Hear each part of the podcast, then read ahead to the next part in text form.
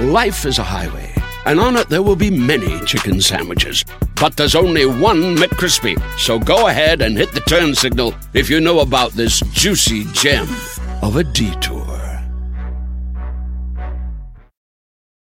Con Verizon, mantenerte conectado con tus seres queridos es más fácil de lo que crees. Obtén llamadas a Latinoamérica por nuestra cuenta con Globo Choice por tres años con una línea nueva en ciertos planes al Nemer. Después, solo 10 dólares al mes. Elige entre 17 países de Latinoamérica como la República Dominicana, Colombia y Cuba. Visita tu tienda Verizon hoy. Escoge uno de 17 países de Latinoamérica y agrega el plan Globo Choice elegido en un plazo de 30 días tras la activación. El crédito de 10 dólares al mes se aplica por 36 meses. Se aplica en términos adicionales. Se incluye hasta 5 horas al mes al país elegido. Se aplican cargos por exceso de uso. Hola amigos, ¿qué tal? ¿Cómo están? Bienvenidos aquí al canal de Ponchote y al Ponchote Podcast y tenemos la presencia de un invitado que está asustado. No sé, por qué razón está asustado, tiene como cara de miedo y es el señor Mr. Blonde, Adrián Rubio, ¿cómo estás? Eh, pues bien, no es que esté espantado, sino que más bien estoy sorprendido, sorprendido por todo lo que has logrado, todo lo que has conseguido en estos años, en estos meses más bien que, que, que comenzaste con esta nueva aventura y y bien, bien, me, me, llama mucho la atención el estudio, la luz, el concepto, todo. Felicidades, Poncho. Claro. Felicidades. Como la vida es muy sorpresiva. ¿Cuándo te imaginaste que iba a estar yo entrevistándote en un podcast o en, o en un YouTube? No, bueno, eso quiere decir que has hecho muy bien tu trabajo. Eso quiere decir que estoy loco y que no le, no le saco a nada. Lo que vaya llegando, pues en este medio hay que hacer de todo, lo sabemos. Exactamente. Hasta irte a una isla a morir de hambre, que ahorita vamos a platicar más. No queda de otra, es parte del trabajo. Muy bien, muy bien. Pero bueno, a ver, yo te conozco ya muy bien. Y no vamos a hablar de tu trayectoria y eso porque ya todo el mundo va a decir, ay, el Rolas y no sé qué, y salen las novelas y no sé qué tanto, y el TikTok, y eso ya sabemos. Ya sabemos. No estoy leyendo Bueno, las preguntas porque no estás haciendo trampa. No, no, al contrario, estoy, estoy- sigo admirado de toda la escenografía, No, no estoy haciendo de toda trampa. la producción. A ver, primero, imagínate que alguien no te conoce para nada. Y que te preguntas, oye, ¿quién, ¿quién es Adrián o cómo es Adrián? ¿Cómo lo describirías? Pues yo me describiría como alguien en búsqueda constante de, de un significado en la vida, ¿sabes? O sea, creo que el mantener el equilibrio entre mi vida personal y mi vida profesional es lo que he buscado siempre. Entonces, ahorita que soy papá, que, que- dirijo, que doy clases, que, que sigo actuando, pues quiero que la gente me conozca como alguien comprometido en lo que hace, pero siempre en esa búsqueda de el equilibrio. ¿Cuánto tiempo llevas en el medio ya? Pues ya son entre 20 y 25 años. Lo que pasa es que yo comencé modelando y eh, a pesar de que es un poco similar a, a lo que hago, porque ya estamos en el medio de alguna manera, no tiene nada que ver con la actuación. Entonces, eh, cuento como que esos años de preparación, pero ya, digamos, actuando, ya trabajando frente a las cámaras o en un escenario o dedicándome plenamente a esto, 20 años. Ay, perdón, no voy a ir No pasa nada, tú muévela acá, que se sienta orgánico. Aprendí, no, mira, no que se que sienta está te- orgánico. temblando ni nada. Todas estas palabras extrañas las aprendí justamente acá del señor Rubio, de orgánico, y estas cosas como profundas que ahorita vamos a hablar. Claro. Del, del choque de, de mentalidades, lo que tiene que ver con el bosconci- bosco- bos- quién soy Todo un concepto, Como todo lo artístico, los cerillos de madera que luego vamos a Que son platicar, importantes importantes, y el completamente frívolo y mercadólogo y que vea los números y todo ese rollo. Como ya finalmente se fue haciendo una, una conjunción que terminaba dando resultados. Exacto. Pero bueno, yo quiero hablar de esto porque tú ya lo has platicado en otros lugares. Una de las cosas que yo admiro mucho de ti, desde siempre, es que tal vez la vida a veces te pone determinados este, ingredientes y tú los cocinas conforme lo que te vayan dando. Ok. A ti no te tocó tener una familia tradicional. Bueno, creo que ninguna familia ya es tradicional. no. Pero bueno, digamos que te tocó nacer en una familia que ya era un poco diferente. ¿Nos puedes platicar un poquito de eso? ¿Cómo fue? Pues bueno, eh, digo, ya que uno empieza a platicar también con, con personas y empiezas a intimar un poquito más, te das cuenta de que pues tu realidad tampoco es tan diferente a la de muchos, ¿no? Eh, Nah. Esto de, de un padre ausente porque fue... eh, porque se fue, en mi caso fue, murió, ¿no? Pero también las circunstancias... Tenías bajo dos años, que- ¿no? Tenía un año, yo tenía un año siete meses. Las circunstancias bajo las que murió también fueron un poco difíciles de asimilar porque fue asesinado, fue víctima del, crimen organizado de alguna manera o de la violencia que ya se vivía en este país desde hace muchos años. La gente a veces piensa que esto es algo nuevo, pero no, esto ya viene sucediendo desde hace muchísimos años. Entonces yo crecí nada más con la idea de que había muerto, no sabía exactamente bien lo que había sucedido hasta que, pues conforme vas creciendo y te haces estas preguntas de quién soy, a dónde voy, pues empiezas a indagar un poquito acerca de qué fue lo que sucedió, ¿no? Porque es como, además estos secretos a voces que, que tienen muchísimas familias y en el momento en el que me doy cuenta de esto, pues también hago conciencia acerca de eh, la responsabilidad tan grande que implica el, ser papá o el de traer a alguien a este mundo y, y, de repente pues dejar a una familia abandonada. Entonces mi mamá tiene que trabajar desde que somos pequeños, mis hermanos y yo, tengo otros dos hermanos, mi hermano y mi hermana. Eh, ella tuvo que mantenernos, nos fuimos a vivir a casa de mis abuelos, que fue con los que crecí. Mi abuela fue básicamente la que, la que me crió y fue como la imagen materna más cercana, porque pues mi mamá tenía que trabajar, ¿no?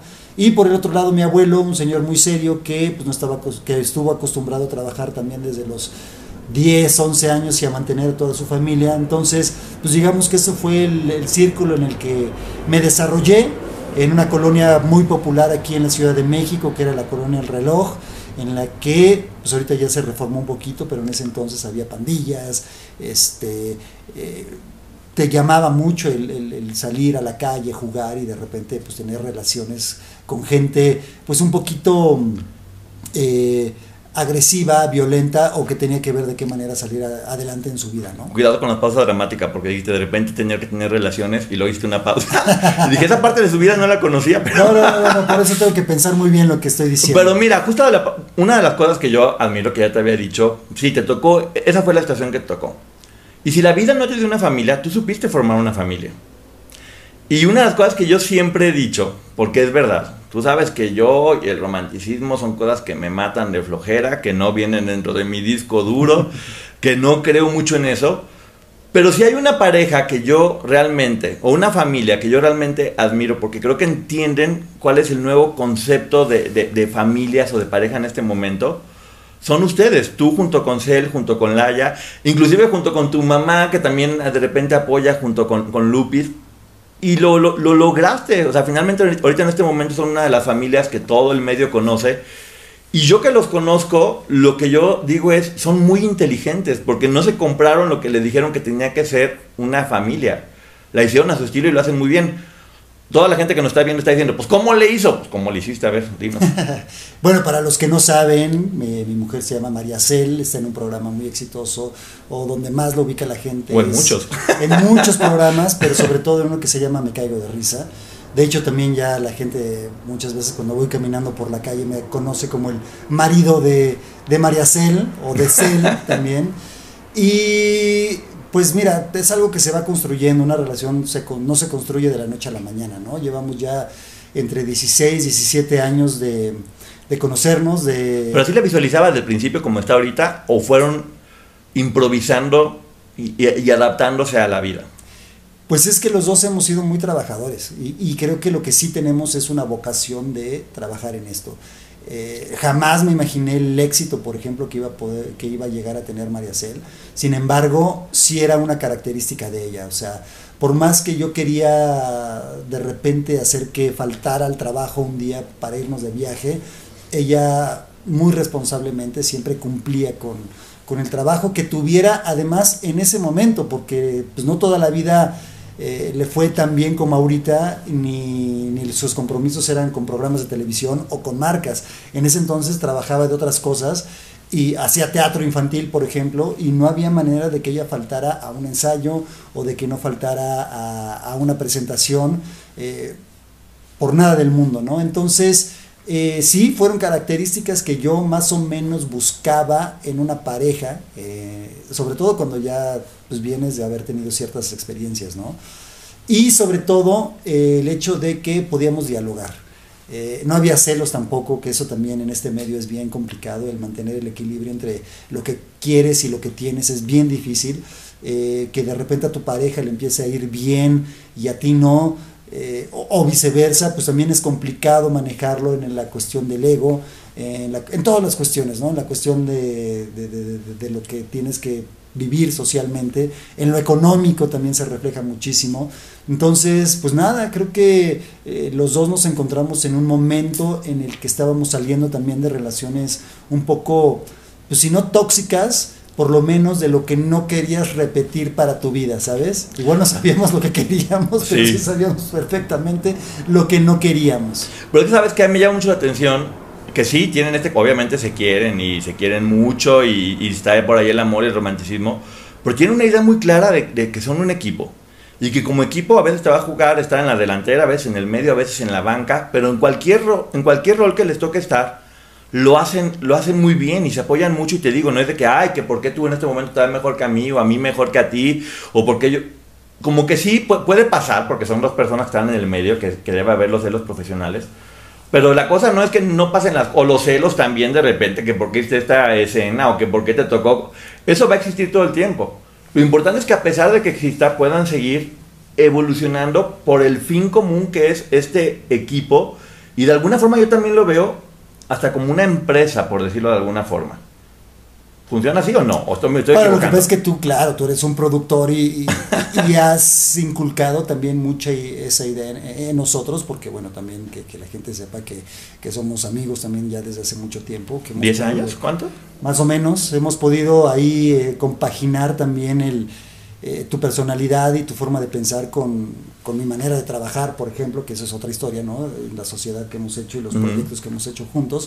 Pero sí, creo que uno tiene que entender que en este medio no, solo, no solamente somos Mariacel y Adrián, sino que somos un producto que nos dedicamos a esto, que la gente quiere conocer parte de nuestras vidas, que también quieren formar parte de alguna manera de nuestra historia.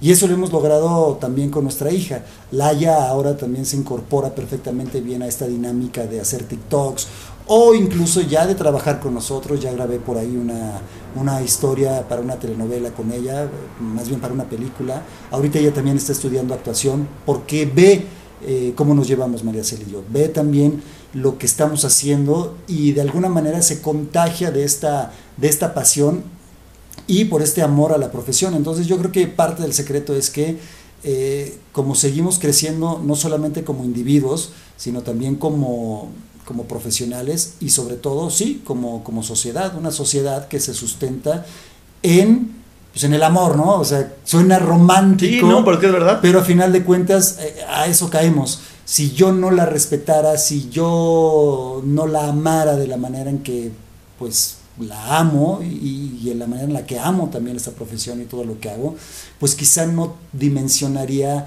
eh, lo importante que es este, lo que tenemos. Es que creo que es un amor agarrado de la mano de la cabeza, porque también... Eh, hay que pensarle. Sí, hay que, hay, que pensarle todo y hay, y hay que entender muchas cosas y hay que domarse a uno todo el tiempo. Si alguien llegara, porque si te digo yo te vas a morir de la risa, pero alguien llegara y te dijera, oye, me voy a casar. ¿Qué consejo me darías?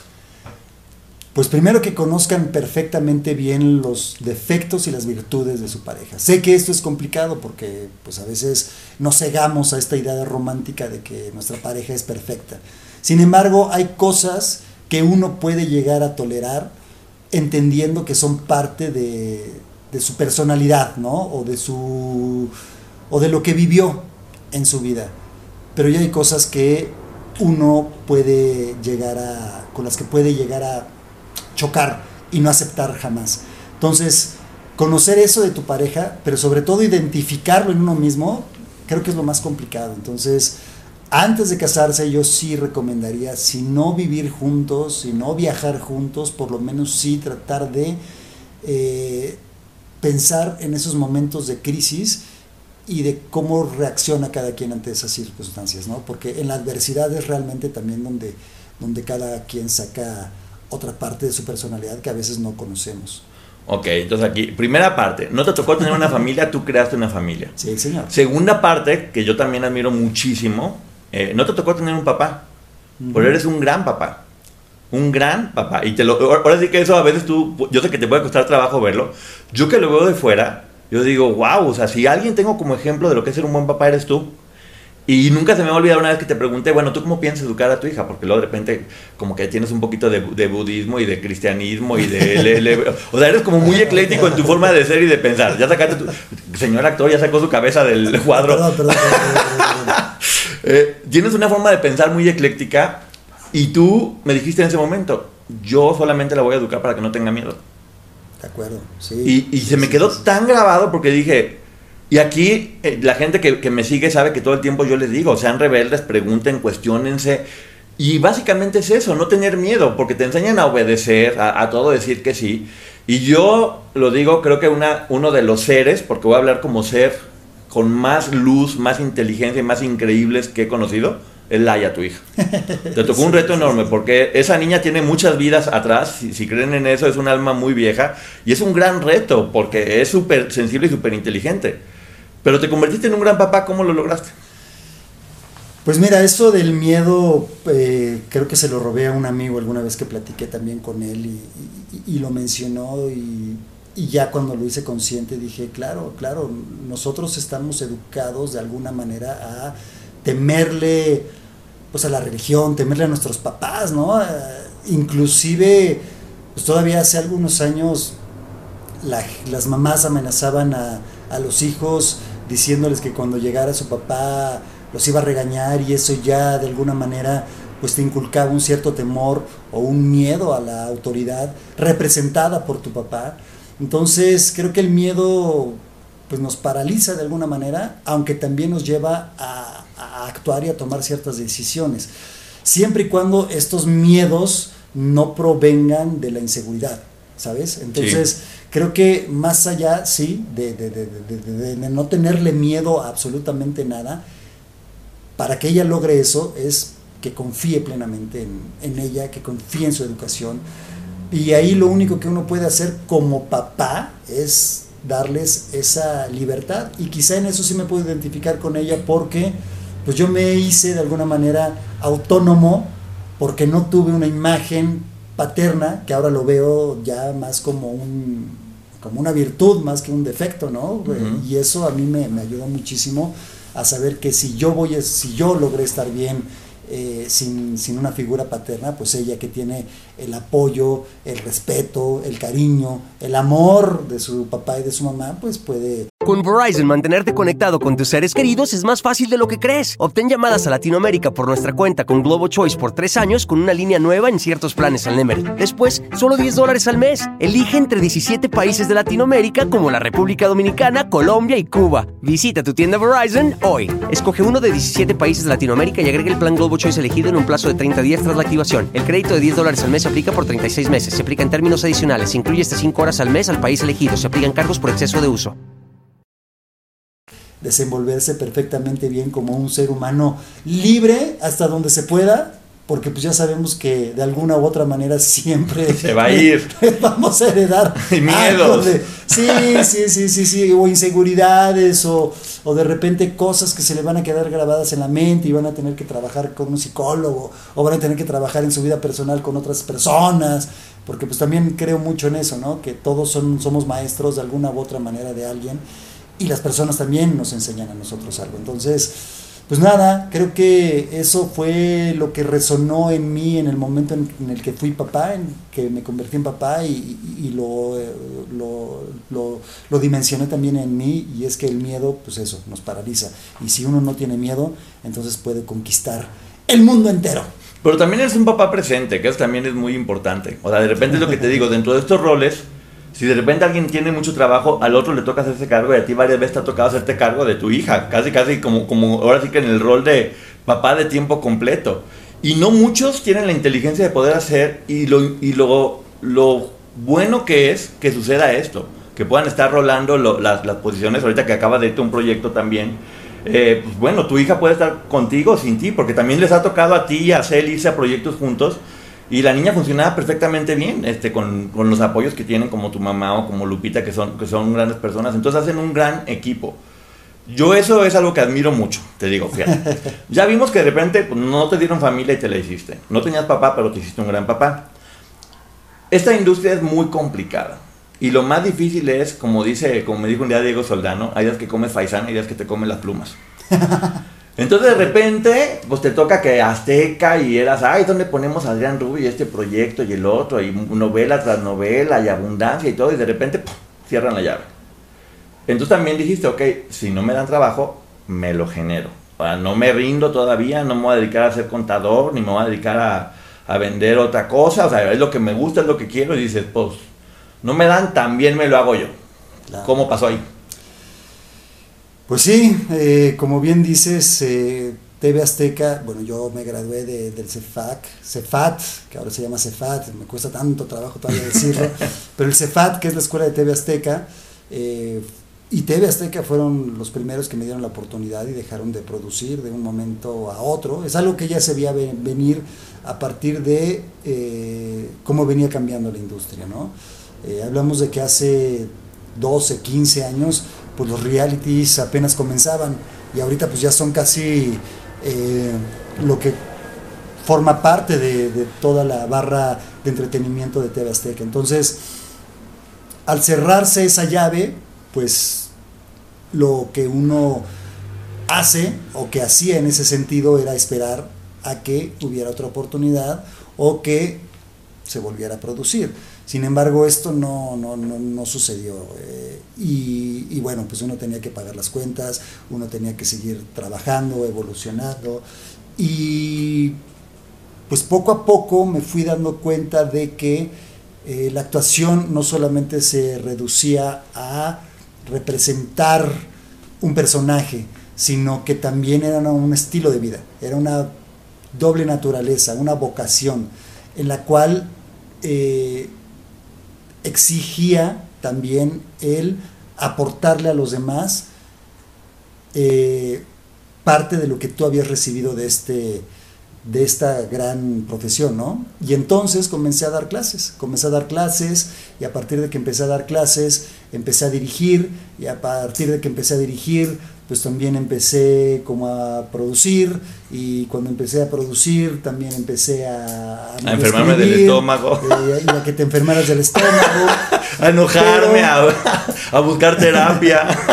pero fue también a, raíz de las personas que también se van eh, apareciendo en tu vida, en ese sentido llegaste tú también con, con esta, con esta generosidad de, de agarrar y decir, oye, ok, a ver, sí, pero ¿qué más? ¿Qué más se puede hacer? ¿Qué más puedes aportar a este medio que te ha dado tanto para no caer simplemente en el estrellato, que es efímero, que es una ilusión y que a veces nos conformamos con eso? Entonces, pues ya a raíz de que comencé no solamente a, actuar, sino también a producir, a dar clases, a, a dirigir, pues se abrió, se abrieron muchos canales y eso es en lo que estoy ahorita, ¿no? Este, Creo que el poderte diversificar, no solamente en este negocio, sino en tu vida personal, hace que las oportunidades puedan aparecer. Y eso es eh, maravilloso. Y el poder de repente en algunos proyectos ser tu propio jefe,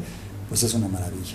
Y algo que mucha gente eh, decía cuando nos veían trabajar como equipo, nunca se me ha olvidado una frase que nos dijeron, son una máquina donde cada pieza funciona correctamente era un poquito este concepto como de familia, disfuncional incluso también muchas veces.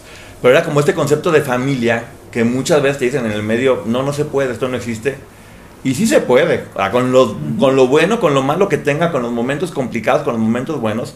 Sí se puede también hacer familia dentro del medio, dentro de los equipos de trabajo, con los alumnos que de repente tocaba tener, que era, ahí fue donde tú me invitaste a ser maestro y no vuelvo a hacerlo en mi vida, porque tú tienes una paciencia del oro, yo tenía ganas muy seguido de, aventarme por la ventana, pero también este, este concepto de familia eh, se fue también migrando a, a lo del trabajo, entonces terminó siendo una familia también dentro del trabajo, con todos los equipos de trabajo que has hecho, no me refiero únicamente con nosotros, con tus alumnos que tienes en este momento, eh, eras un papá para todos los alumnos.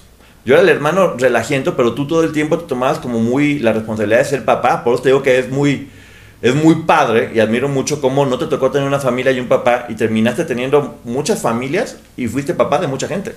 Lo ha sido.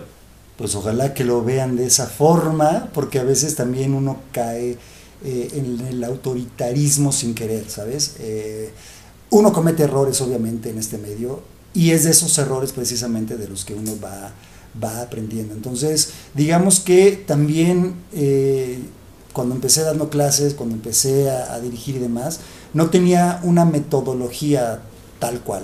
Esa metodología pues la he ido creando a partir de lo que aprendí, a partir de mi experiencia, a partir también de mi, de, mis, de lo, de lo que creo. Y ahorita creo que por fin ya encontré también en eso un equilibrio, ¿sabes? Porque sí, e, es importante hacer un buen equipo con la gente con la que estás trabajando, tratar de crear una familia también con las personas con las que estás trabajando, pero desgraciadamente también este medio te lleva a eh, alejarte sin querer a veces de esas mismas personas e incluso sin darte cuenta competir. Pero eso ya es una cuestión de, de la vida, ¿sabes? Es una cuestión de educación. Estamos educados a, competir, a ser mejor que el otro, a que si no eres el más exitoso, entonces pues lo que estás haciendo tampoco vale mucho la pena. Y en ese sentido creo que también las producciones que llegamos a hacer nosotros fueron para divertirnos, para que eh, para no compararnos con, con, otros, pero también es muy difícil mantener esa, no cruzar esa, esa línea que es tan, tan delgada y tan difícil de mantener en este medio. Entonces, lograr la autenticidad dentro de este medio creo que es algo complicado. Y algo que pues también tú has dicho muchas veces, y es que si uno deja de divertirse también en esto, pues entonces no tiene mucho caso que, que se haga, ¿no? Entonces, a veces, pues es difícil mantenerse eh, cuerdo y divertido en esto cuando se es tan exigente con uno mismo y con los demás. Y en una familia así es, siempre exige, eh, no es un amor incondicional, creo yo. Y eso está cañón. Fíjate que tengo que confesar que de repente cuando yo llego y empiezo a, a, a relacionarme contigo y con María Rebeca en especial, había muchas cosas que yo no entendía por más que me hacía que entendía, no entendía. Yo tampoco. ¿Eh? No, pero no entendía en el sentido del medio. Ustedes llevan mucho tiempo en el medio, tú llevas mucho tiempo, María Rebeca, yo digo que es la López Tarso, porque o sea, ah, tiene 59 años de, trayectoria, eh, entonces ustedes sabían muchas cosas que entendían y yo me costaba trabajo entender hasta ahora que me toca estar frente a la cámara. Claro. El hecho de lo difícil que es el medio, el sentirte expuesto todo el tiempo, y cómo te cambia por completo el chip. Porque de alguna forma sí, eh, estás como un poquito más cuidado porque son demasiados los golpes todo el tiempo. Y yo de repente, sí tengo que confesar que, o sea, de repente era a lo mejor como muy rudo cuando me tocaba producir porque decía, no, pues ya háganlo. ¿Y por qué esto? ¿Y por qué lo otro? Pues porque, ay, ahora digo, ay, ya sé por qué, pues andaban contentas porque está complicado. ¿Qué opinas del medio artístico desde tu punto de vista? Porque yo sé que te tocó iniciar en una etapa eh, que era muy complicado. Eh, de todas las cuestiones, ya sabes, que, que de, acoso, de palanca, de... de pues, platícanoslo tú mejor para saber. Pues bueno, es que el medio ha tenido muchas... No digo que haya cambiado, porque creo que el medio sigue siendo el mismo. Simplemente lo he visto desde diferentes ángulos, ¿no? El poder tener esa mirada 360 de todo lo que significa el estar en una posición a veces también de poder, eh, pues es, es, complicado. Y el ego también es, es difícil manejarlo. Entonces, pues el medio es lo que es, pero los que forman parte de ese medio, pues nunca puedes meter las manos al fuego por ninguno, porque caras vemos y corazones no sabemos. ¿Cómo has sobrevivido en el medio? he sobrevivido porque me he mantenido leal a lo que creo. Eh, y en parte también es lo que me ha llevado y lo que me ha motivado a seguir picando piedra, porque no puedo hablar todavía de un éxito total, porque sigo dependiendo mucho pues de que un productor me contrate, de que un director confíe en mi trabajo, de que a la gente le guste lo que hago. Entonces, creo que el único secreto es no tomarse absolutamente nada personal, ¿sabes? Y en ese sentido, pues ya entras en otra etapa que, también tocó mucho, pero que es la parte espiritual. ¿no? El desapego es algo que tenemos que aprender a manejar todos como seres humanos y sobre todo en este medio.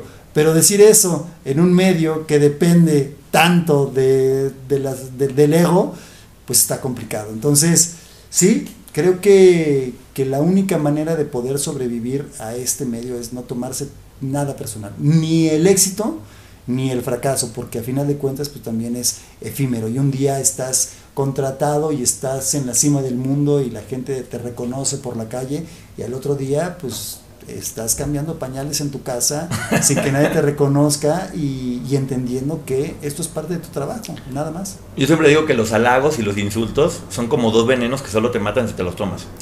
Exacto. Entonces tienes que aprender a no tomarte ni unos ni otros porque ni eres tan bueno como mucha gente dice, ni eres tan malo como otras personas dicen. Y tienes que estar bien seguro de, de, de quién eres porque si no estás trabajando todo el tiempo en estar bien tú y en tener a lo mejor ese, esa contención que tú tienes, que es en este caso tu familia o tu hija, eh, es difícil, es difícil. Sí, sí lo es, sí lo es, pero no imposible, ¿sabes? Eh, y, y, sobre todo también el, el, el, vivir en una sociedad polarizada, ya desde ahí te das cuenta de, de lo que está sucediendo, ¿no? Eh, eh, creo que nosotros también como actores, actrices, de, de, de, alguna manera tenemos que poner el ejemplo de que pues nada, nada puede, puede tomarse de forma personal. ¿Sentiste en algún momento que el medio te comió? Sí, claro, sí, sí, sí, sí, sí. A veces uno se toma demasiado en serio el, el rol que uno se, se crea a sí mismo de, de actor o de, o de gente popular del medio, ¿sabes? Eh, pues en alguna época, un, un, programa que se llamó La vida es una canción, que yo era el, el protagonista de, de, El Rolas, pues circunstancias que te hacen creértela de más. Y ahí fue donde también cometí algunos errores, eh, que más adelante también fui reflexionando, no solamente a raíz de ese programa, ¿no? porque eso fue una bendición, sino actitudes que pues, no iban y no tenían nada que ver ni siquiera con lo que yo creía. Fíjate, por ejemplo, estamos hablando de que este medio de repente te obliga a estarte reinventando todos los días eh, y caerte, levantarte, caerte, levantarte y es como, es como algo que nunca va a terminar y de repente creo que la última persona que me hubiera imaginado en la isla era a ti. ¿Qué carajos estoy haciendo? Yo todavía, creo que yo tampoco me lo imaginé. O sea, te lo juro, o sea, dije, la última No, yo sabía porque estabas ahí. Dije, claro, es que no, él en su vida hubiera estado ahí, pero es un papá luchando por su hija, punto. O sea, era un papá luchando por su familia, por su esposa, por la gente que quiere, dispuesto a, a hacer todo lo que nunca en su vida hubiera hecho, eh, con tal de, de, eso, de estar con su familia, de ser una persona eh, que ve por los suyos. ¿Cómo fue en el momento que te invitaron a entrar a la isla y cómo tomaste la decisión?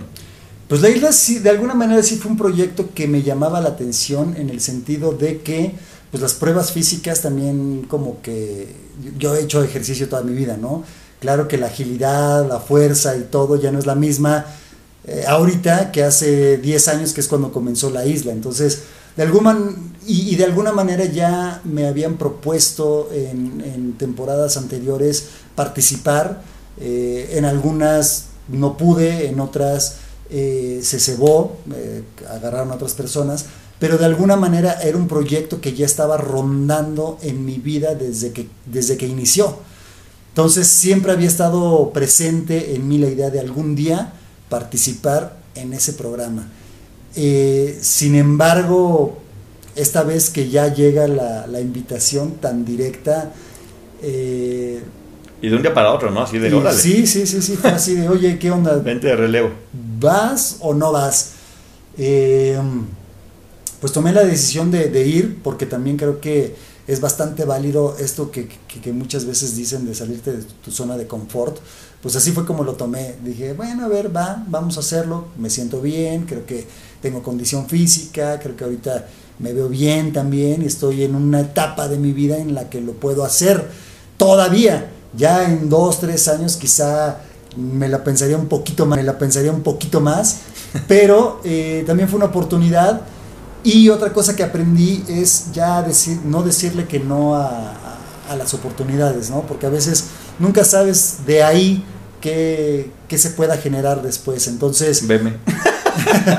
entonces llego a este proyecto que ya había iniciado, eh, yo no comencé desde el principio y para mi sorpresa, pues ya había muchos conflictos de por medio sucediendo que de alguna manera también me pusieron a mí en una posición difícil, porque no era nada más el hacer algo que, a lo cual no estaba acostumbrado a hacer, que ya había hecho un reality, ¿no? Con, con, María Celi, que igual ganamos, por cierto.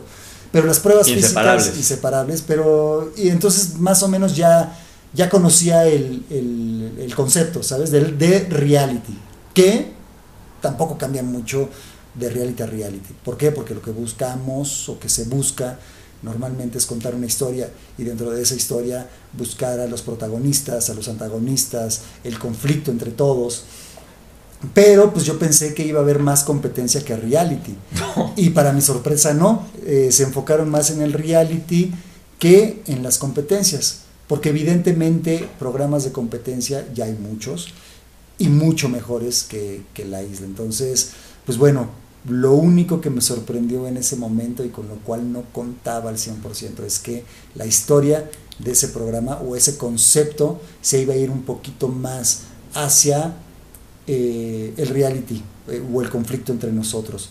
Cosa que creo que tampoco tenían muy claro los productores. Con Verizon, mantenerte conectado con tus seres queridos es más fácil de lo que crees. Obtén llamadas a Latinoamérica por nuestra cuenta con Globo Choice por tres años con una línea nueva en ciertos planes al Nemery. Después, solo 10 dólares al mes. Elige entre 17 países de Latinoamérica como la República Dominicana, Colombia y Cuba. Visita tu tienda Verizon hoy. Escoge uno de 17 países de Latinoamérica y agrega el plan Globo Choice elegido en un plazo de 30 días tras la activación. El crédito de 10 dólares al mes se aplica por 36 meses. Se aplica en términos adicionales. Se incluye hasta 5 horas al mes al país elegido. Se aplican cargos por exceso de uso.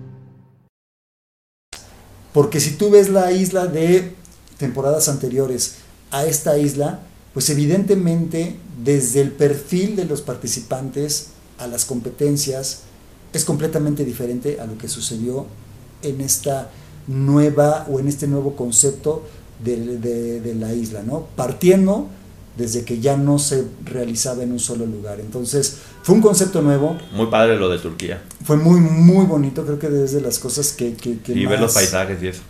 Y la historia que tiene el país como, como, como, como, como, pues como Turquía, ¿no? Como país en el mundo y, y que yo no era consciente y que no conocía tanto.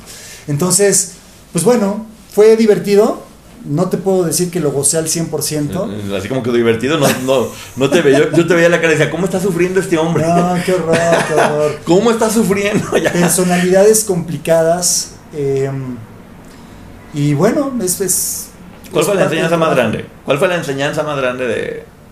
Pues mira, un uno no sabe lo que tiene hasta que va a la isla. Llegaste ya. No, claro, valoras todo, todo, todo, todo, tu vida, lo que has hecho, tu trabajo, tus amistades, tu, familia, todo lo pones en, Ahora, estábamos en un lugar muy cercano a una guerra real. Sí. ¿Sabes? O sea, eh, pues Turquía es casi vecino de Israel y de todo lo que está sucediendo en Gaza. Entonces a veces veíamos también eh, aviones de guerra pasar por donde estábamos. Entonces eso también te hacía reflexionar acerca de el concepto del programa, de lo que estabas viviendo, dimensionarlo, lo fácil que es entrar en guerra, en conflicto con otro ser humano, eh, cómo se inicia una guerra a partir de un malentendido o de que el otro quiera que hagas lo que forzosamente quiere.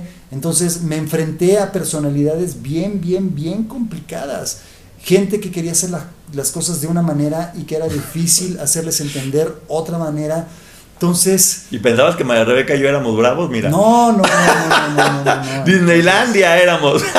Entonces ahí lo que era más difícil era negociar. No había manera de negociar con personas a veces que no estaban dispuestas a hacerlo, sino a simplemente imponer su voluntad. Y lograr eso estaba bien complicado. Entonces, pues sí, aprendes mucho. O sea, sí es como un reflejo de lo que vivimos socialmente eh, todos los días, pero que por suerte, en mi caso, se trataba nada más de un juego.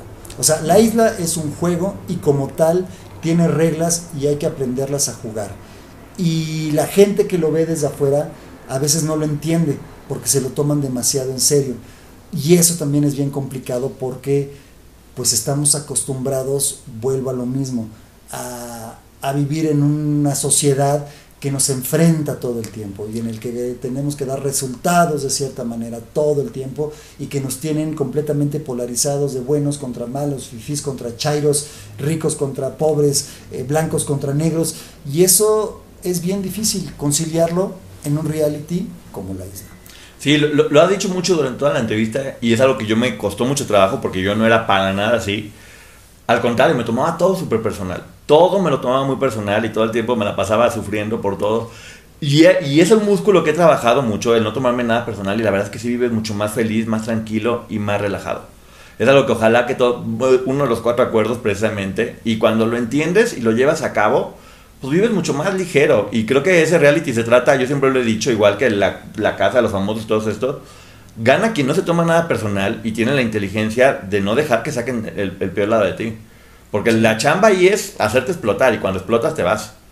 Sí, sí, sí, sí, sí, sí, sí. sí. Y además la misma dinámica del reality sabe en qué momento uno se, se rinde, ¿no? En mi caso te puedo decir que eh, no es que haya dejado de luchar, sino que hubo un punto en el que ya no estaba siendo divertido tampoco para mí.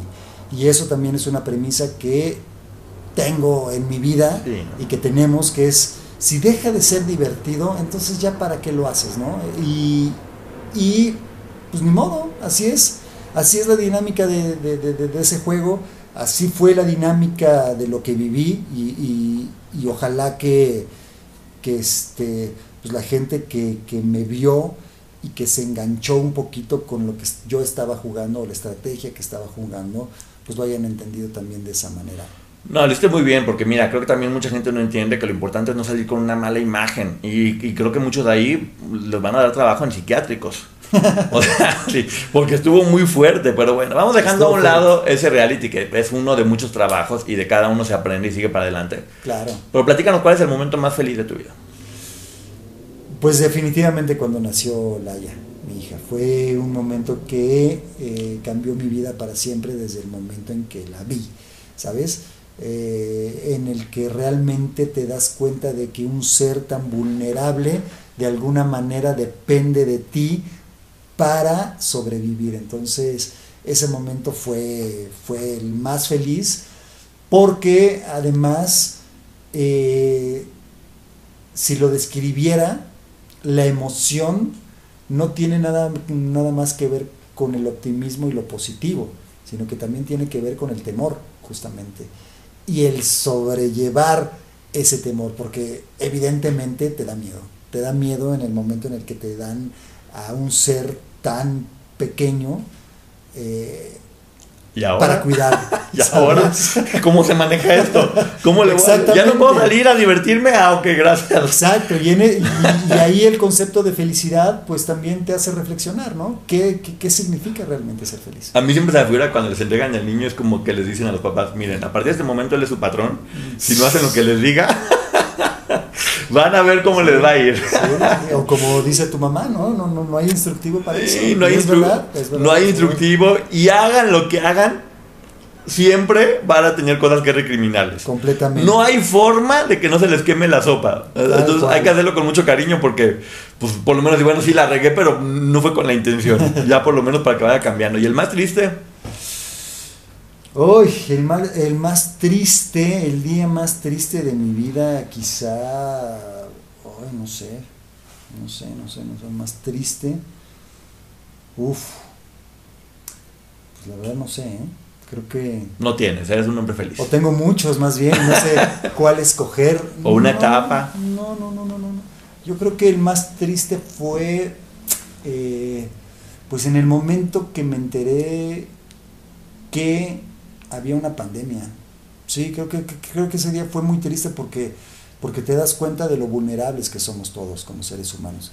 Creo que el día en que me dimensioné que nos podíamos durar, perdón, morir por un bichito que, que no sabíamos ni siquiera que existía y que no lo podíamos ver, pues ese día me di cuenta de, de lo frágiles que somos. Y, y sí, sí, sí, sí, es como una tristeza que también es una tristeza rara, porque además pues sí, tenías que ver de qué manera podías sobrevivir esos meses. Y vencer el miedo, justo, porque nosotros dábamos talleres con muchos alumnos, Ándale. teníamos que presentar una obra de teatro. y era tenerlos a los alumnos todo el tiempo eh, con los cuidados necesarios, pero sabías que, que, te estabas exponiendo, pero pues bueno, Sí. había que sobrevivir y, Sí, sí, y pues ni modo. ¿Eh? ya es cuando me, cuando me enferme, pues me tocará y sí, pues, tocó y ya, no pasa nada. Sí, sí, sí, creo que Ahora. ¿cuál es el momento de más aprendizaje de tu vida? Que digas, wow, que esto me. un antes y un después. Pues la isla está en ¿Sí? un top 3, ¿eh? Eh, pero creo que aprendí mucho una vez que estaba de viaje en Praga y estaba tomando por las calles y luego se me ocurrió manejar y me detuvieron un poco alcoholizado y me enteré de que era un crimen eh, Grave. grave el manejar en estado de ebriedad en ese país y me metieron a la cárcel. Y yo no sabía si iba a salir o no, porque se tenía que armar un juicio y esperar a ese juicio después de haber estado encerrado durante 72 horas. Entonces, ese fue el momento en el que reflexioné acerca de todo, acerca de la responsabilidad de, de- de ser uno mismo, de, de- de hasta qué, de ponerse límites al divertirse, de, de- de- de pensar Sí, ya. en las Ya no consecuencias. tienes 20 años, mijo, no tienes 20 familia. años. Entonces, eh, y ahí aprendí muchísimo. ¿no? Tómale fotos a los museos, ¿no andes tomando por las calles? Sí, y, y- y es, y es increíble cómo una experiencia ¡pum! puede cambiarte tanto en tan poco tiempo. El cuartito amarillo, ¿no? Que estuviste cuánto tiempo encerrado en un No, cuartito amarillo? ¿Dos días? Sí, dos días, dos días enteros, sin, sin una luz que se apagara. Imagínate que te vas de viaje a Europa y corte A, dos días encerrado en un cuartito amarillo sin saber a dónde te ibas a ir, No, con pues. Cela afuera viendo qué iba a hacer. No, eh, no, no, no, no. eh, no, qué, qué duro la neta, pero bueno, pues, eh, terminan siendo anécdotas siempre. Sí. Ya sabemos que los momentos más difíciles siempre terminan siendo anécdotas. Ahí está, que cum. Locura. ¿Cuál es el momento de más locura de tu vida? Que digas, híjole. El momento de más locura en mi vida, pues posiblemente eh, fue también el día que decidí pues, irme de mi casa, ¿no? El día que, que le dije a mi papá, a mi papá, a mi mamá, a mi, a abuelo, a mi abuela, ¿saben qué? Ya me voy de aquí. Este, ¿Qué edad tenías? que entre 18, 19 años. Muy joven. Sí, sí, sí, sí, sí, sí. Entonces, ya a partir de ahí ya como que agarré mi propio rumbo y ya no regresé. Regresé en alguna etapa, pero fue nada más como para hacer base y eh, otra vez seguir siendo independiente. ¿Por qué te fuiste? Así, ¿cuál fue la razón? Que quería tener un perro y no me dejaban. Algo más, pro- más profundo, de algo así No, como que te no, llegó no, un no. espíritu y te dijo No, algo. no, hubo un perro que yo llegué a la casa, un Golden Retriever, que no lo querían aceptar y, y justamente utilizaron ese esa carta, ¿no? De hasta que no tengas tu propia casa, hasta que no vivas solo, puedes hacer lo que tú quieras. Y dije, bueno, va, perfecto. No tomé la decisión en ese momento, pero sí por lo menos a las dos semanas ya estaba buscando a dónde irme a vivir. Oye, ¿tu más grande sueño? Mi más grande sueño, pues, pues, será que ver a mi hija realizada, ¿no? Ya está. Eso, es- eso es- eso es muy ambiguo, ya está, ¿verdad? tu hija vive realizada cada día de su vida. Ella es la Pues yo- niña feliz. Pues quizá ver, no sé, mi mayor sueño es morir en paz, tranquilo, habiendo hecho todo lo que, lo que tenía planeado, que, que de alguna manera el plan también se va modificando cada día, cada año, cada mes, cada hora. Entonces creo que mi mayor sueño es eh, morir en paz, ¿no? Sabiendo que mi mujer está bien, mi familia está bien, eh, mis hijos están bien, que todos van a estar bien. Oye, y una pesadilla. Con Verizon, mantenerte conectado con tus seres queridos es más fácil de lo que crees. Obtén llamadas a Latinoamérica por nuestra cuenta con Globo Choice por tres años con una línea nueva en ciertos planes al Nemery. Después, solo 10 dólares al mes. Elige entre 17 países de Latinoamérica como la República Dominicana, Colombia y Cuba. Visita tu tienda Verizon hoy. Escoge uno de 17 países de Latinoamérica y agrega el plan Globo Choice elegido en un plazo de 30 días tras la activación. El crédito de 10 dólares al mes se aplica por 36 meses. Se aplica en términos adicionales. Se incluye hasta 5 horas al mes al país elegido. Se aplican cargos por exceso de uso. Así que digas, ay, esto sería. Puta, pues que nos caiga una bomba nuclear o algo así, porque como están las cosas está, está tremendo. Pero sí, sí, el, el- me- la- Tienes sí, mucha conciencia global, piensas mucho en el mundo. Pues Porque sí. cualquiera habíamos dicho, no, pues este, engordar o que me, No, que no, me agarre no, Hacienda. o- No, ya, ya, ya, ya.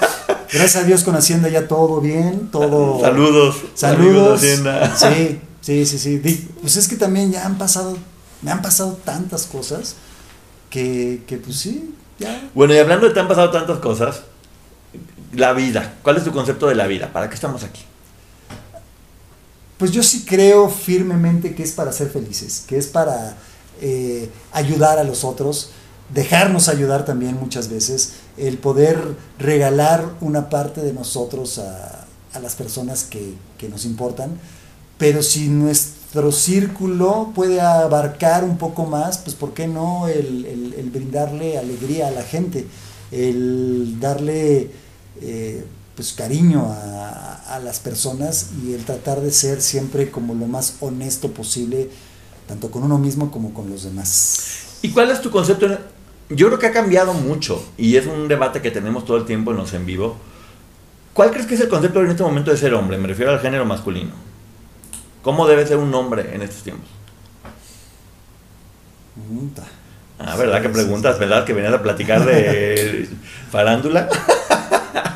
Pues es que sí, es que es que el, si identificamos al hombre como un género, eh, pues tiene que ser protector, ¿no? Creo que la parte protectora, la parte, eh, sí, de, de- de salir, de apoyar a la mujer, pues debe de venir un poco del hombre, pero hablando socialmente, pues el hombre tendría que ser una especie que debe de entender que está en extinción.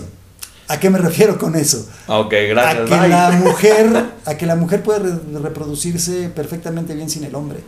Entonces, si vemos eso también como parte de nuestra supervivencia, entonces creo que tendríamos que ser muchísimo más inteligentes y entender que nuestros, nuestros conceptos de vida deben de cambiar. No les des ideas, porque mira, se la, van, se la van a agarrar en friega. De por sí ya ves que empoderado todo el mundo y todo el mundo empoderado, Sí, empoderado sí, sí, este, el otro, todo el mundo empoderado y todo el mundo cada vez más solo y más separado de todo el mundo, porque el empoderamiento va alejando tanto a las personas. Yo te lo pregunté, porque yo sí creo que eres un hombre muy diferente a la mayoría. Eres una persona, de hecho eres un hombre muy sensible, que no tiene como ningún problema en convivir con, con su sensibilidad. Y te gusta mucho, y te gusta mucho el arte, y no. Fue, me sorprendió mucho que dijeras proteger, Sí, ¿no? Yo, creo- que- yo creo que yo, yo- yo- yo creo que no va tanto por ese lado. O sea, yo creo que tu concepto de hombre, por eso te estoy diciendo, ¿eh? esto es más una conversación, es un poquito más humano, podría ser.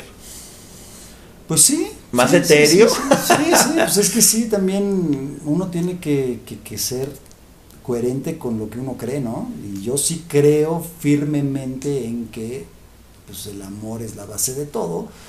Y dentro del amor sí viene la protección, pero no la protección acá del, del, del macho alfa, ¿sabes? Sino de quien protege los ideales de los demás. Ok, Como casi un conciliador, como en un concepto más abrazo, por decirlo de alguna forma. Proteger como abrazo y no proteger como de, Abrazos, no "Eh, abrazos". ahí les voy. No, más frases no las digas, por favor, en este momento. El mundo en la actualidad eh, ha cambiado mucho, eh, eh, de mil maneras diferentes. Y somos de una generación, porque casi somos de la edad. Adrián es cinco años mayor que yo. Pero eh, nos tocó ser una generación que tenemos que estar, ahora sí que cambiar, cambiar, cambiar, cambiar, cambiar, cambiar, reinstalarnos todo el tiempo el programa, dejar de pensar una cosa para pensar otra.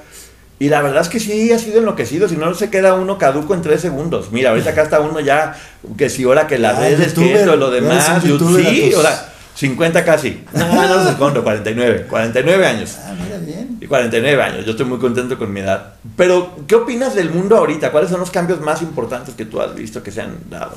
O tú que, lo, que los has sentido. Ay, pues yo creo que el- pues sí, ya es generacional, o sea, el querer obtener resultados inmediatos sin tener cierta formación o cierta capacidad para asumir las responsabilidades. Entonces, creo que se reduce a eso, en convertirse en, un- en alguien responsable. La responsabilidad creo que es un concepto que se está devaluando un poco porque la gente está muy preocupada nada más por sobrevivir ellos mismos sin importar las consecuencias. Entonces, eso es lo único que yo veo como, como algo que hay que eh, pues tratar de cambiar. ¿Y las mujeres? ¿Cómo las ves ahora? ¿Qué opinas de las mujeres en la actualidad? Pues es que yo me estoy rodeado de mujeres en mi vida, en mi casa, ¿no? Está mi mamá, está Lupita, que es la niñera de, de, de, está Laya, está María Cel, eh, y veo que es, cada una tiene un rol completamente diferente, cada una pertenece a una generación completamente diferente y cada una defiende desde su trinchera o desde su perspectiva o desde su realidad el ser mujer. Entonces, pues creo que la mujer debe de ser, pues, no sé, como mantenerse fiel a lo que cree y, y de alguna manera buscar nuevas alternativas para poder potenciar lo que son. No sé si fui claro, pero yo no es que se habla mucho del patriarcado, pero pues es que vivimos en una sociedad patriarcal y las mujeres están cayendo bajo un mismo sistema. No conocemos nada diferente. Es que eres muy profundo, te gusta mucho leer y te gusta mucho como rascarle las últimas capas. Entonces de repente uno puede ver una naranja y tú te diste cuenta que la semilla adentro tenía un... ah, ¿por qué andaba, andaba rascando las semillas? Esas no se escupen, pero ahí la andaba rascando y rascando y profundizando. Sí, mucho. pues este, este, es difícil, son temas complicados. Y por otro lado, toca convivir en el medio más frívolo que hay, que es este en el que se mueve uno, que casi todo es apariencia. ¿Cómo, cómo sobrellevar un medio donde se vive todo el tiempo de las apariencias con, con tu espiritualidad? No, pues igual, no creértela tanto, ni lo bueno ni lo malo. Y también pensar que lo que uno cree el día de hoy al rato puede ser debatido por alguien más y puedes dejar de creer en eso. Eh, sin ningún problema. Entonces, pues creo que la flexibilidad, el entender, el evolucionar, como bien dijiste hace rato, o sea, esto aquí hay que estarse reconstruyendo constantemente. Entonces, pues la única manera de sobrevivir a esto es evolucionar. ¿Hay alguna idea que tú tenías como que decías, no, esto estoy seguro que así es y que te haya cambiado por completo? Hay muchísimas. ¿Como cuál, por ejemplo? Como el concepto de familia, ¿no? Eh, se lo fuiste adaptando. Sí, claro, claro, claro o el de estudiar, ¿no? Que si no estudias no vas a poder ser nadie en la vida, o si no haces el ABC conforme te, lo, te educan, no, no, no vas a lograr nada, ¿no? Entonces, sí, he cambiado muchos conceptos en los cuales creía firmemente. Muchos. ¿Qué te gustaría, así si llegara el hada madrina? Santa Claus. Santa Claus. Santa Claus eh, creo que está más devaluado. Creo que el hada madrina está ahorita rifando más por lo del empoderamiento femenino. Puede ser. ¿Qué, ¿Qué, le pedirías? Así como uno nada más. No te va a ¿Solo un deseo? Sí, pero no, algo, algo material. Ah, de material. Sí, vamos a quitarle lo espiritual, vamos a, poner, vamos a frivolizar. Ok. Algo que no sea dinero. Que no sea dinero, pues es que... No, ya sé, no, pues ibas a pedir millones y millones, no, pues ya sé, no, no, no, no. Algo material. Eh, pues sí, me gustaría, le, le pediría al, al genio que me hiciera productor de Hollywood. Ah, está padre, pero eso no es material, pero está padre. que, se, que te dieran todo lo, necesario para hacer una película. Tener los medios necesarios para hacer una película como yo quisiera. ¿Cómo la, cómo la harías? ¿De qué se trataría y con quién la harías? A ver, ¿cómo Ah, no, bueno, pero eso ya es el segundo paso. No, pero a ver, más o menos, ¿qué? Terror, comedia, drama. Mm, sí, un melodrama, una, una pieza, ¿no? A mí me gusta mucho la pieza, pero luego tiende a ser un poco aburrido. Pero sí, un melodrama en el que pueda reflejar de alguna manera. Eh, ¿Actuarías tú o nomás? No, fíjate que no. ¿No? No. ¿Ya no? ¿Ya crees que a lo mejor es tiempo de.? Sí, me gustaría mucho. ¿De dejarlo de lado? Sí, sí, sí, sí, sí. sí. No, digo, no dejarlo de lado porque me encanta, me encanta, actuar me encanta. Pero sí me gustaría poder eh, generar conciencia a partir de algo que haya podido plasmar. Una de las cosas que a mí más coraje me han dado a lo largo de todo este tiempo es que mucha gente me decía, es que bueno, eh, son galanes de telenovela y siempre como que piensan que por el hecho de que se cuiden y que tengan un buen físico y que salgan en telenovelas, se desestima por completo. Se habla mucho del racismo, de muchas cosas, pero eso, el hecho de, ok, va, si salen en telenovelas y tienen buen físico, no sirven para nada más. Son de lo peor. Y yo decía, bueno, dense tiempo de conocer siquiera para que se den cuenta las, las personas que yo conozco, que son personas que se parten el quedo trabajando, que les interesa decir cosas, que se toman en serio la profesión, que son disciplinados. ¿Cómo lidiar con eso? ¿Con qué? ¿Con el hate? Pues no, con, el- con los estereotipos de, ok, es un actor que hizo que esa novela, se ve galán. Pues, es, es parte del medio, ni modo. O sea, ahí sí. Sí, son tendencias también. Y como tendencias uno tiene que saber que son pasajeras. Son como las modas, que no van a durar para siempre. Creo que lo único que va a durar para siempre es el creer en algo. Y en ese sentido, yo creo firmemente, no en el estrellato, pero sí creo en, la actuación. Y creo que la actuación como tal eh, tiene mucho que abarcar. Eh, Tienes muchos alumnos. Eh, ¿Qué es lo que más te interesaría enseñarles? O lo que más te interesa enseñarles a los alumnos. Pues que sean buenos seres humanos, que sean buenas personas, que no sean ojetes. Define una buena persona. Alguien que eh, respeta el, la individualidad de los otros, que no quiere todo para esa persona, que, que trata de trabajar en, en- en él mismo para lidiar con el éxito, pero también con el fracaso. Ok, ya, ya se pasó la hora, ¿ves qué rápido fue? Chingón. No fue tan complicado. Muy bien. Estaba fácil. Algo más que quieras decirle a la gente aquí antes de que nos despidamos, un último mensaje. Eh, mucha Mm. gente ya te conoce y mucha gente no te conoce. Nada, que, que crean, que crean en, en sus sueños, que, que trabajen por ellos y que eh, pues no idealicemos nunca la imagen de, de- de una persona, porque ahí es donde vienen los, los, los arrepentimientos y las decepciones. Entonces, que conozcan al ser humano que hay siempre detrás de una, de una telenovela o de una historia o de algo que nos haga conectar con esa persona. Entonces, en ese sentido, a mí me gusta que la gente me conozca no solamente como actor, sino también como, como Adrián Rubio, ¿no? Pero Adrián Rubio el papá, Adrián Rubio el amigo, Adrián Rubio el, el hijo, Adrián Rubio el, el- el- productor, el director y el maestro de, de actuación, pero sobre todo el, el- el hombre mexicano que, que está lidiando con toda esta realidad. Tus redes sociales, para que todo el mundo te siga en todos lados. Arroba Adrián Blunt y Adrián Rubio en, en Facebook. No, Adrián Blunt también, no, Adrián Blunt en todos lados. Y Adrián Rubio O en X. Ok, hay que dejarse sorprender porque miren, ¿saben cuándo nos imaginamos que iba a pasar esto que está pasando ahorita? Yo entrevistando a Adrián en un podcast. No mames. es Jamás lo hubiéramos imaginado ni hace, por aquí. hace 6, 7, 8 años. Jamás en la vida. Entonces de repente llegas a estos momentos y dices, bueno, a veces uno está luchando por otras cosas y de repente lo bonito está en la sorpresa y en estar preparado para cuando te llegan las sorpresas. Exacto. Porque eso sí, eh, a todo el mundo le pueden llegar oportunidades, pero siempre hay que estar preparado para saber hacerlas crecer. Finalmente las oportunidades son semillas y uno es quien tiene la, la tierra, la paciencia, el cuidado, los conocimientos y esas semillas son las que se tienen que hacer crecer. Ha pasado con muchos proyectos porque nos ha tocado iniciar muchos proyectos de cero que son eso, son semillas que uno hace crecer y así vamos a seguir llegando con esto. Pues muchísimas gracias Adrián por haber a estado ti, a- conmigo, está muy bueno y bueno, sigan estando pendientes porque vamos a tener muchas entrevistas buenas rimas. Voy a apagar en este momento con el dedo porque no le estoy poniendo donde tiene que ser. Adiós. Abrazo. Bye.